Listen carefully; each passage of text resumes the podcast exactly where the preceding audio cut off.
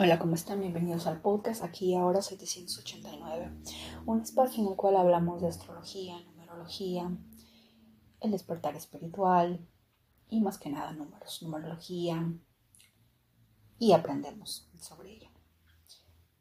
El día de hoy voy a hablar de Plutón. Yo tengo Plutón fuerte en la carta. Dentro de la astrología védica mi ascendente es Escorpio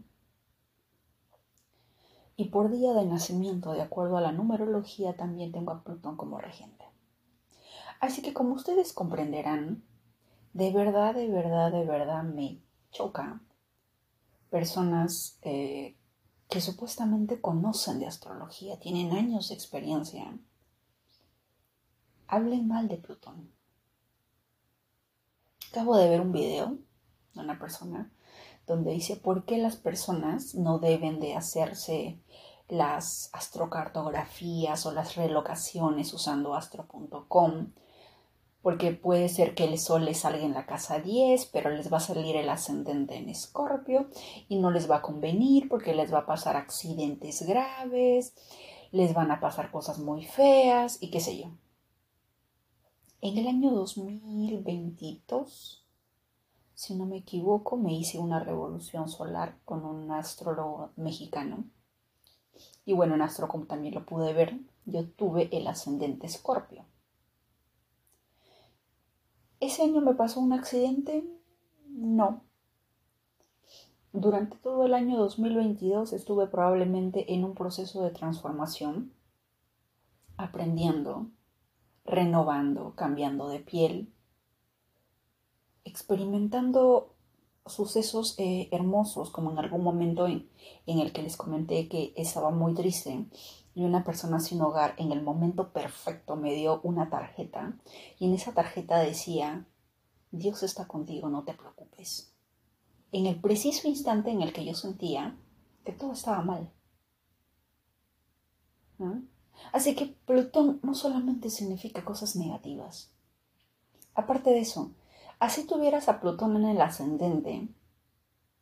De repente por, si es que la persona no ve bien la carta, si es que tienes a Júpiter en la casa 12, de alguna manera tienes al máximo benefactor en la casa de, de, las cosas o situaciones ocultas, de peligros ocultos. Así que cualquier cosa que pueda pasar, uno tiene que ver en completo la carta. Uno no puede definir simplemente porque te sale ascendente Escorpio o Plutón, automáticamente es algo negativo. Toda transformación es negativa. Cuando nosotros salimos del vientre de nuestra madre a la vida, fue un proceso horrible. ¿Mm? Fue un momento quizás chocante, pero creo que toda madre está de acuerdo que después de ese dolor inmenso, verle la carita a su, a su hijo o a su hija fue lo más maravilloso del mundo y que eso no, lo, no, no se compara con nada. Y probablemente si le preguntásemos a un bebé después de nacer y ver a ese ser, a esa madre que lo ama, con total, sin, sin ningún pero, totalmente incondicional, probablemente también diga eso. En, cada, en muchas cosas de la vida Plutón se encuentra presente.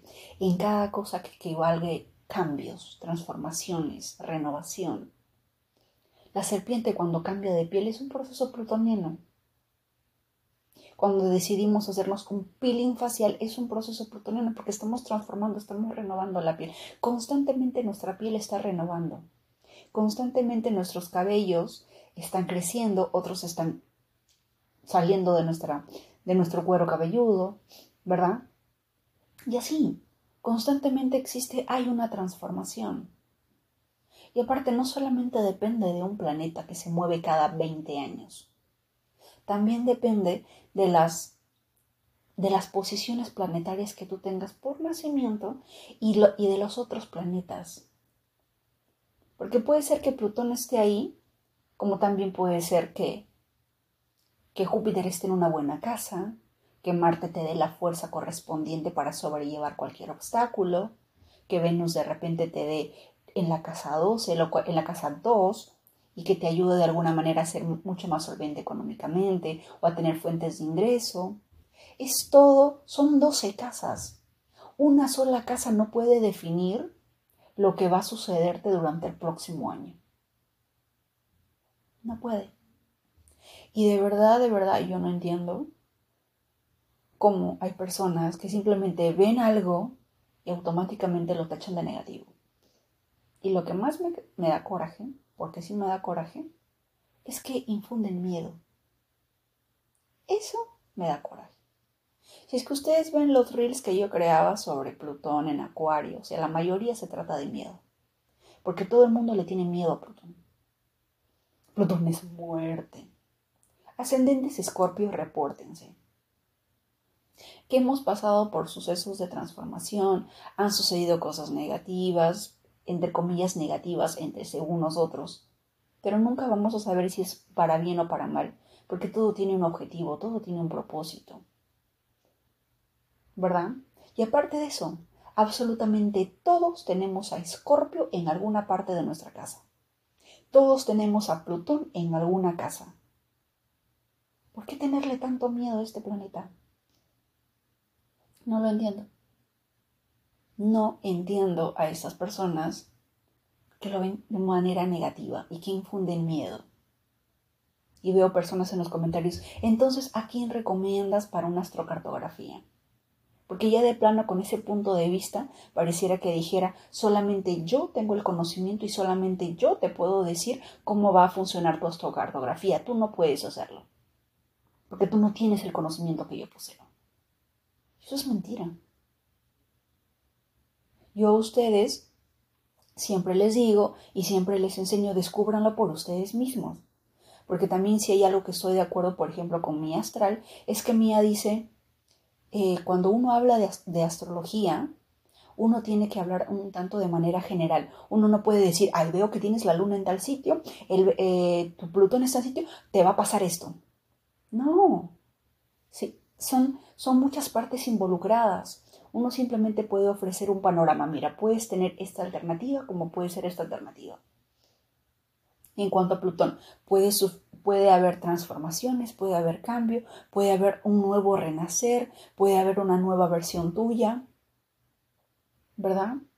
Puede haber muchas cosas que tienen que ver con cambios y que lamentablemente lo gustes o no seas, seas escorpio o cualquier signo del, del, del, del zodiaco, en este mundo, en este planeta, el cambio es la única constante.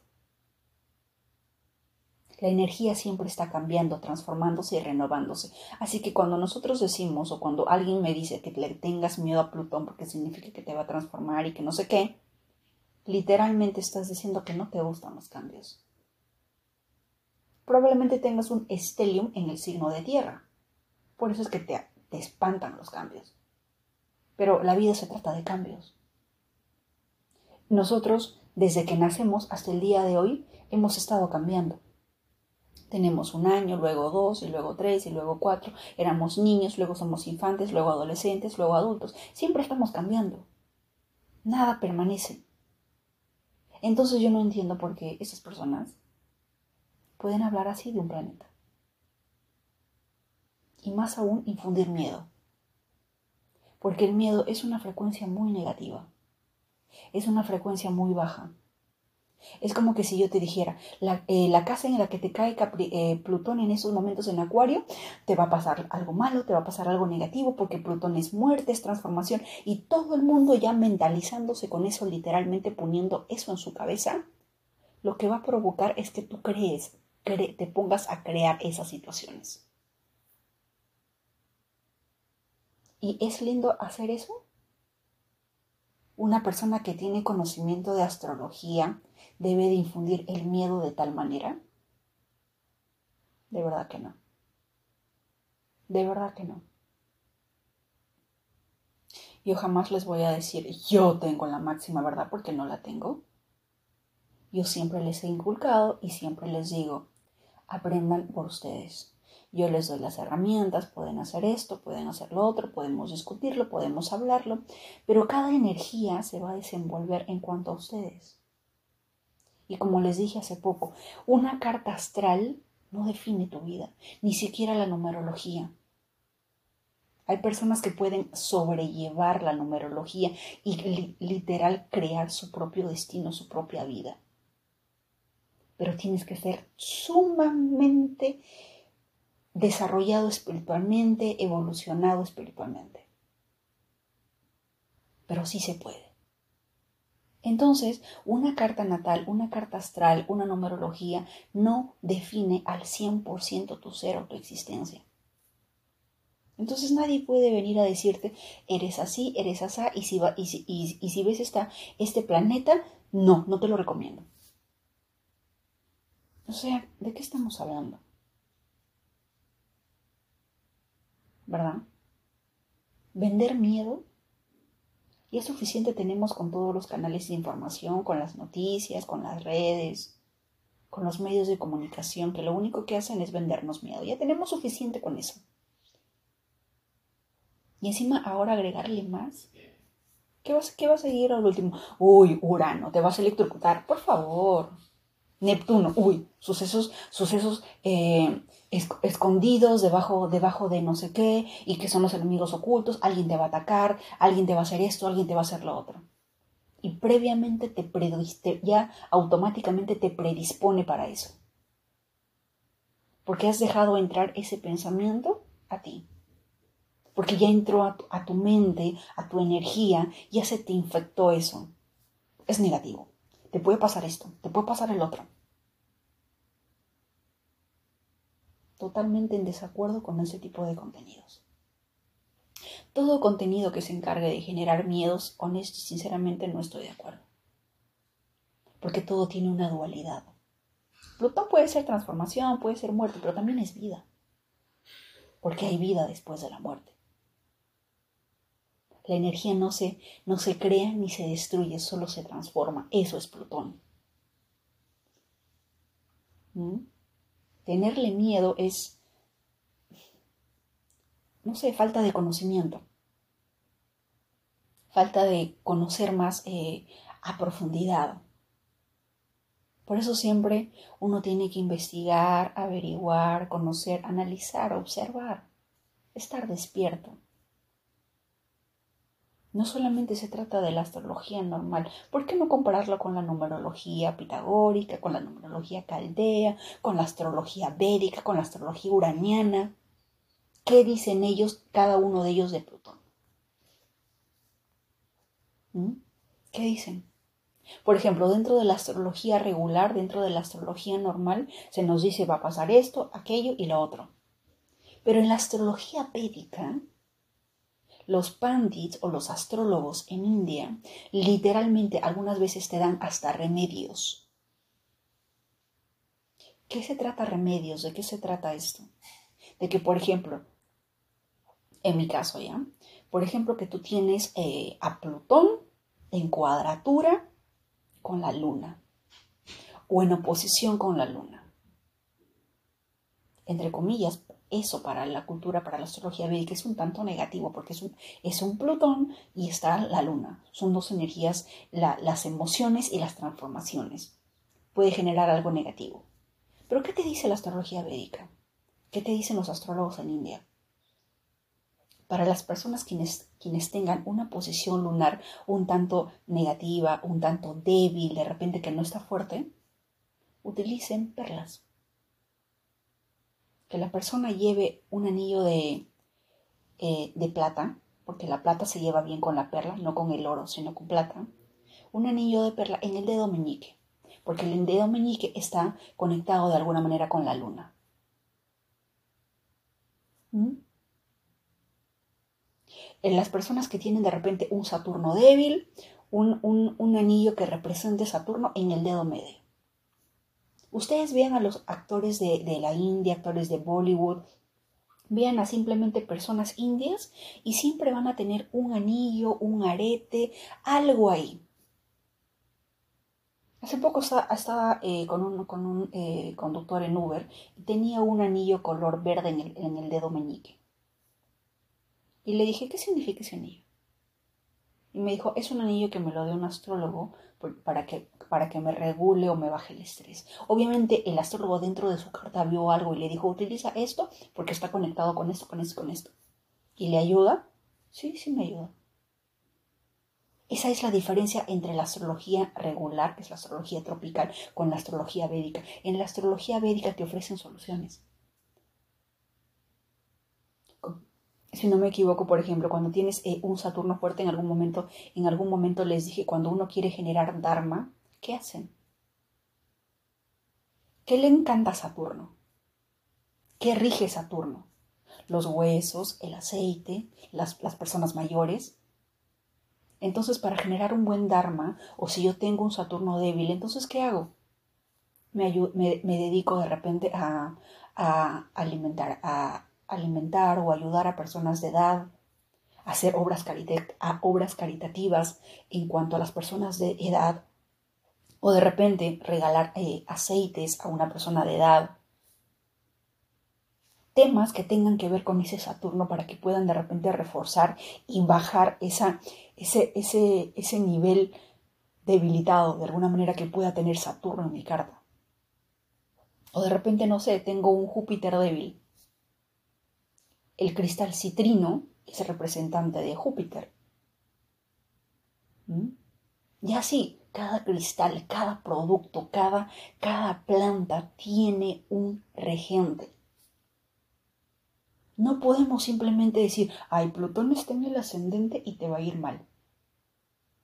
Eso es vender miedo. ¿Mm? Ustedes tienen que, tienen siempre que analizar y no estar como esas personas. Solamente a ti te creo. No. Analiza. Utiliza tu mente. Investiga. Sé curioso. Yo siempre les digo, sé curioso. Sé curioso hasta de más. Si es que hay algo que tú no estás de acuerdo conmigo, dímelo y los dos lo discutimos y de repente llegamos a un acuerdo mucho más maravilloso del que tú y yo nos hubiéramos imaginado. Pero no nos vamos a poner en modo cerrazónico en que tú no tienes la razón y yo sí la tengo o yo no la tengo y tú sí la tienes y no. Vinimos a este mundo a explorar, a aprender, a transformar, a expandirnos. No podemos simplemente cerrarnos. El cristal zafiro, por ejemplo, en algún, en algún blog de astrólogos hindúes, leí, por ejemplo, que al, al, actor Amitabh Bachchan, que es un actor famosísimo en India, de los años 50, porque el Brad Pitt de los 50 en la India, en algún momento pasó una serie de problemas Hizo uno de sus, obviamente, estando en, India, visitó varios astrólogos hasta que dio con uno bueno y uno de ellos le dijo que tenía que ponerse un, tenía que usar un anillo de zafiro. Porque representaba, si no me equivoco, a Saturno o a que, no sé qué planeta. Y eso automáticamente le cambió todo. A partir de que empezó a usar ese anillo, dice el astrólogo en ese bloque, no recuerdo el link, pero yo lo leí, que empezó a cambiar y empezó a recibir mejores oportunidades de trabajo, empezó a recibir personajes principales de películas que alcanzaron la fama, pudo pagar las deudas en las que él se encontraba involucrado y etcétera, etcétera, etcétera. Y más allá de eso, como siempre les digo, dentro de la numerología, ustedes literalmente pueden cambiar sus energías cambiando el nombre. No, el conocimiento no simplemente se basa en es este y es este y punto. No. Es como, es como que los musulmanes o con los cristianos, como siempre en toda religión, digan, no, mi religión es la única y es la que existe. No. Todos nosotros somos testigos de que la religión musulmana, la católica, la hindú y todas, y todas las que existen, de alguna manera todas están conectadas y que al final solamente termina en una, que Dios es amor, que hay un creador, que somos hijos de ese creador. Esa es la verdad universal. ¿Verdad? Y cada, cada, cada conocimiento tiene algo único que aportar. Cada conocimiento. determinar un solo conocimiento y decir, este es el verdadero, esto es el que es, pues no, es cerrarnos. Y como les dije en el episodio anterior, por ejemplo, dentro de la cábala, que también habla sobre numerología, no solamente habla sobre fechas de nacimiento, que es la astrología, o los números, también nos habla de que cada letra involucrada en nuestros nombres nos dice algo de nosotros. Y que en, y que en ocasiones los nombres o el significado de los nombres está conectado con nuestro yo metafísico en el otro lado espiritual. Entonces, ¿por qué solamente cerrarnos ante una sola posibilidad y darla por hecho y generar miedo a las otras personas? Eso es algo negativo. Yo no sé quién en los comentarios de Instagram, por ejemplo, dijo, maldito Plutón y que no sé qué. Y no me acuerdo en qué parte o no me acuerdo en dónde, pero era una persona que hablaba sobre las cartas del tarot y decía, Plutón tiene que ver con el sexo también, el poder. Y él decía, las personas que maldicen ciertas energías fuertes como el sexo, el poder, la transformación, no se imaginan el karma que se están tirando encima. Eso fue lo que dijo hombre. ¿Por qué lo dijo? No lo sé. Pero de alguna manera tiene sentido porque maldecir una energía, y obvio, es una energía fuerte porque es Plutón. De repente Venus te lo pasa, ¿no? Porque Venus es un tanto, de repente, por maldecirla, literalmente, de repente hasta te quedas sin dinero porque, porque Venus es valor. ¿verdad? Cada cosa que sale de tu boca está decretando a favor tuyo, a veces en contra tuya. Maldecir una energía, maldecir un planeta. ¿Mm? Cada persona que entra a nuestra vida, en la cual entramos, esa persona al preciso instante de entrar en nuestra vida transforma nuestra energía, transforma nuestro universo. Entonces, si yo dejo que venga una persona y me diga, Plutón, si es que tú haces una, eh, una relocación, una este, no sé qué, y te sale esto, te va a pasar esto. Y te sugestiona para accidentes, transformaciones, te va a pasar algo en el cuerpo y que no sé qué. ¿Es en serio?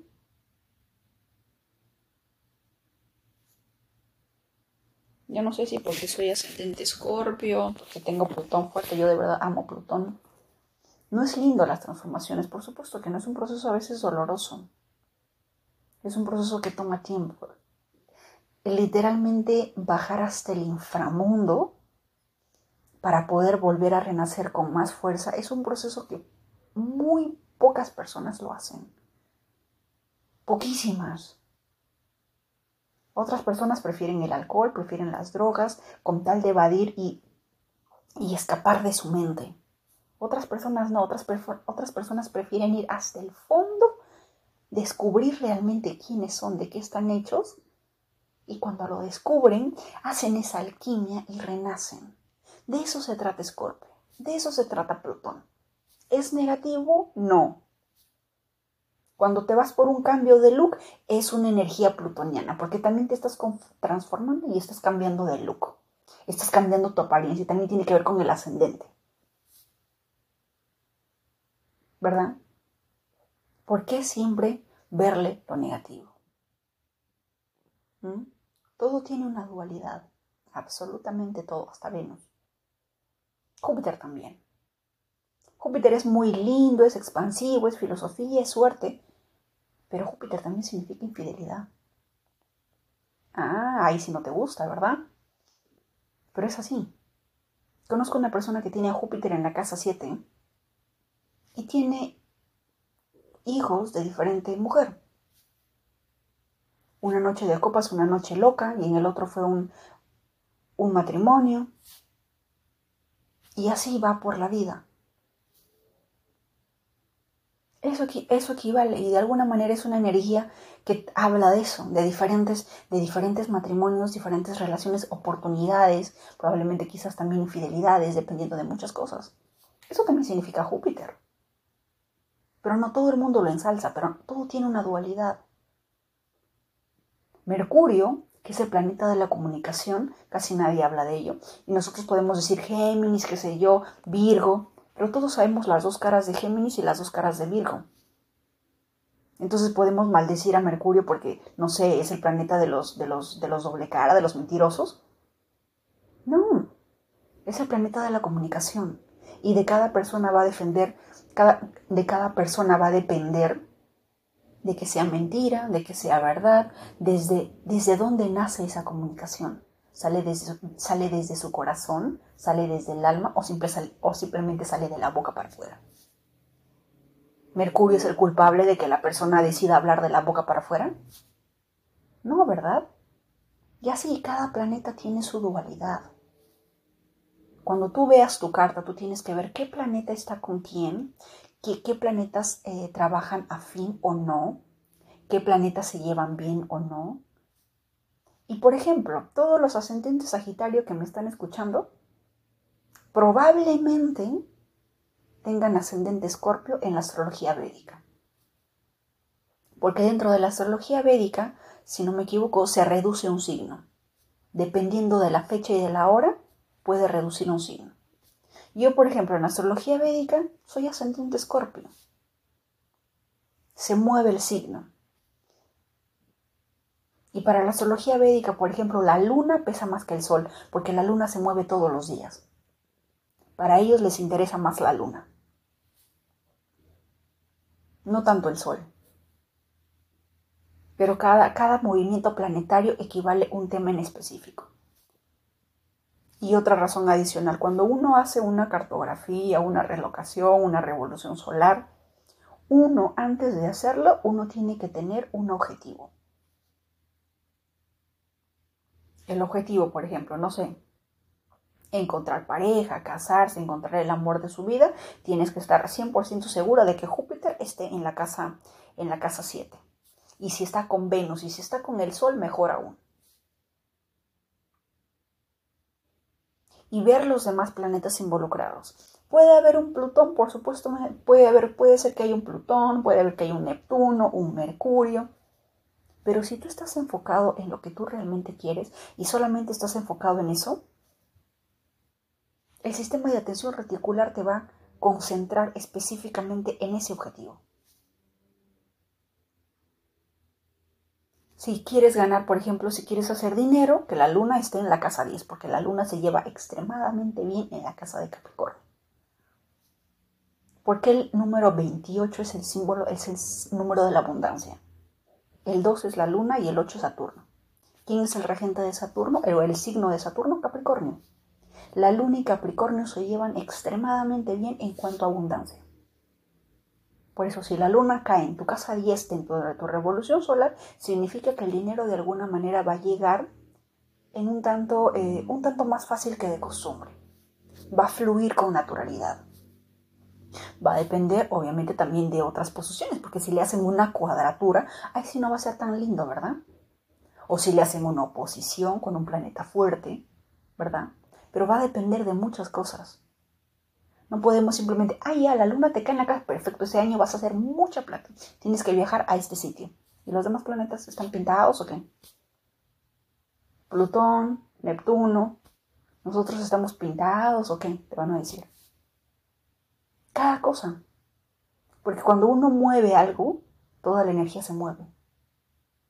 Este año, por ejemplo, como les dije, a mí me tocó ascendente y luna en Leo en revolución solar. Por alguna razón estoy mucho más creativa que de costumbre, le doy más importancia a la imagen personal y qué sé yo. ni, me he fijado dónde está Plutón. ni me he fijado. Eh, me, he concentrado en el ascendente y la luna. Le doy importancia de alguna manera a la luna porque la astrología, la védica habla de eso. El ascendente porque es como el mundo te ve. Mi sol siempre cae en Libra. Pero esos son los más importantes, ¿verdad? Y yo sé, te puede caer un ascendente escorpio, pero como les dije, sigo viva. No me atropellaron, no me murió, no, me morí, no sufrí ningún, nada negativo. Así que nadie me puede decir que por tener el ascendente en tal sitio te va a pasar algo malo. Tienen que suceder muchas cosas. Y aparte de eso habríamos que ver también la numerología. Muchas cosas. Son 12 casas, son 12 planetas, son 12 signos. Les pido encarecidamente que no se dejen infectar de miedo y que le dejen de tener miedo a Plutón. Plutón de alguna manera es de repente porque soy ascendente escorpio, no, no, y los cambios o transformaciones los puedo manejar como de repente otro signo no lo hace. Pero todo es cuestión de adaptarse. Todo es cuestión de adaptarse a los cambios, a las transformaciones. Si es que ustedes tienen, yo sé que en un signo de tierra es sumamente pesado. Créanme, he estado en relación con una persona que tiene un estelium un signo de tierra. Tercos, Dios mío santo. Imaginen ese estelium en tierra. Yo que tengo a Urano, a Saturno, a Júpiter, todos ellos ahí en el ascendente. Tengo unas energías de ya, esto para ahorita, cambios, constante transformación, esto, aquello y lo otro. A Plutón en su casa, en su dominio, en Escorpio. Así que entiendo cuando de repente un signo de tierra no se, no se siente cómodo con eso, es incómodo, es molesto, da miedo, yo sé. Pero hasta la tierra, todos sabemos que dentro del proceso de agricultura, para que la tierra pueda volver a, no sé, puedas volver a plantar papayas, papas o lo que quieras, tú tienes que remover la tierra. Pregúntale a los agricultores. No es que sacan la papa o, los tomates o la lechuga y, al día siguiente vuelven a poner la semilla. No. Si no me equivoco, tienen que mover la tierra, tienen que arar la tierra, irrigar un poco y de ahí esperar. yo no sé cuál es el proceso, pero sí sé que hay que mover la tierra, hay que arar la tierra, hay que moverla. Y luego recién vuelves con el proceso de sembrar la semilla. Así que signos de tierra no pueden tener excusas de que no me dan miedo los cambios. La Tierra también está en constante movimiento. ¿Mm? La Tierra que tiene, tiene cuatro estaciones, ¿verdad? Tiene verano, tiene primavera, tiene otoño y tiene invierno. Si a la Tierra no le gustaran los cambios, probablemente solamente tendríamos una estación. Los árboles no, no sé, se les caerían las hojas todos los años, nunca tendríamos frutos, comeríamos lo mismo todos los días, porque no habría variedad de estaciones. Entonces, negarse a esos cambios es literalmente ponerse, literalmente te estás poniendo límites a tu propia creación. Ahí sí, con, en todo el sentido de la palabra, uno puede decir que eres tu propio enemigo. Existen miles y millones de ejemplos que yo les podría dar de por qué el simple hecho de que hay soy un estelium en tierra o soy demasiado signo en tierra, le tengo pánico a los cambios. Yo soy así. No. Yo me pregunto, supongamos, una piedra en el Himalaya, en la punta de un iceberg, tendrá la misma frecuencia vibratoria que en una naturaleza en la que todo es verde, hay ardillas felices por, no sé, ciervos, así como el ambiente de Blancanieves y los siete enanos en ese bosque en los que todos los animalitos eran felices, qué sé yo, ¿la vibra de esa piedra será igual en ese ambiente? ¿O cómo será de diferente una piedra en la cima del Himalaya donde hay una planta, frío absoluto y no hay vida? Solo agua, hielo y nada más. ¿La vibración será distinta? ¿Cambiará algo? ¿La piedra será la misma? fría, no siente nada. Porque cada, cada cosa en este mundo tiene una energía. Y cuando entramos en contacto con, diversas, con diversos universos, con diversos mundos, entre comillas, cambiamos. Así que yo podría estar un tanto por ciento segura de que una piedra cambia de frecuencia estando en el mar, estando en un iceberg, en al fin del mundo, como estando en una, en una naturaleza muy linda, ambiental, con animales, con flora, fauna, con pajaritos cantando y todo lo que te puedes imaginar. Nada es sumamente plano, que no se mueve, fijo. No. No si es que eres un ser humano. Dejemos de ponernos excusas, dejemos de ponernos trabas, dejemos de ponernos conocimientos. Más allá de que la carta natal, de que la carta astral, de que seamos Sol, Luna y Ascendente, recuerden siempre que tienen 12 casas. ¿De acuerdo? No es lo mismo tener un estelium en la casa 1 que un estelium en la casa 7 que un estelium en la casa 12 o que tener el sol en la casa 1, tener el, sol en la casa 10, la luna en la casa 4, la luna en la casa 12, no es lo mismo. Cada cosa cambia, cada energía va a ser diferente. No hay ninguna carta astral igual o idéntica. Cambian hasta los grados matemáticos, porque puedes, tú y yo podemos tener el sol en Libra, pero resulta que tú tienes a Libra en el grado 0 y yo lo tengo en el grado 28. El grado 0 es una energía librana que recién empieza, es una energía en su máxima potencia, que si pudiéramos hablar del Cábala, por ejemplo, lo podríamos representar con el, número 10, que es el Yud, que tiene que hablar con la semilla, que da inicio a algo. Y el 28 es la culminación, es decir, que es un, que es un sol en Libra sumamente evolucionado, que a lo largo de la vida ha evolucionado, ha mejorado, ha transformado, ha aprendido sus lecciones libranas. Y así hay que ver toda una carta profundamente. Mezclarlo con un poco de cábala, qué es lo que dice la astrología védica, qué dice la numerología, cuál es tu nombre, qué es lo que quisieras atraer, qué es lo que quieres manifestar. Y más allá de todo eso, más allá de todo eso, está el poder de la mente. Está el poder de tu mente está tu poder creativo. Nada es absoluto.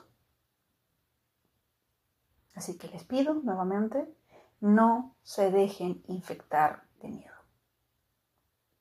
Plutón no es eh, el mismísimo señor del inframundo, no lo es. Todo tiene una dualidad. ¿De acuerdo? Los veo en un próximo episodio.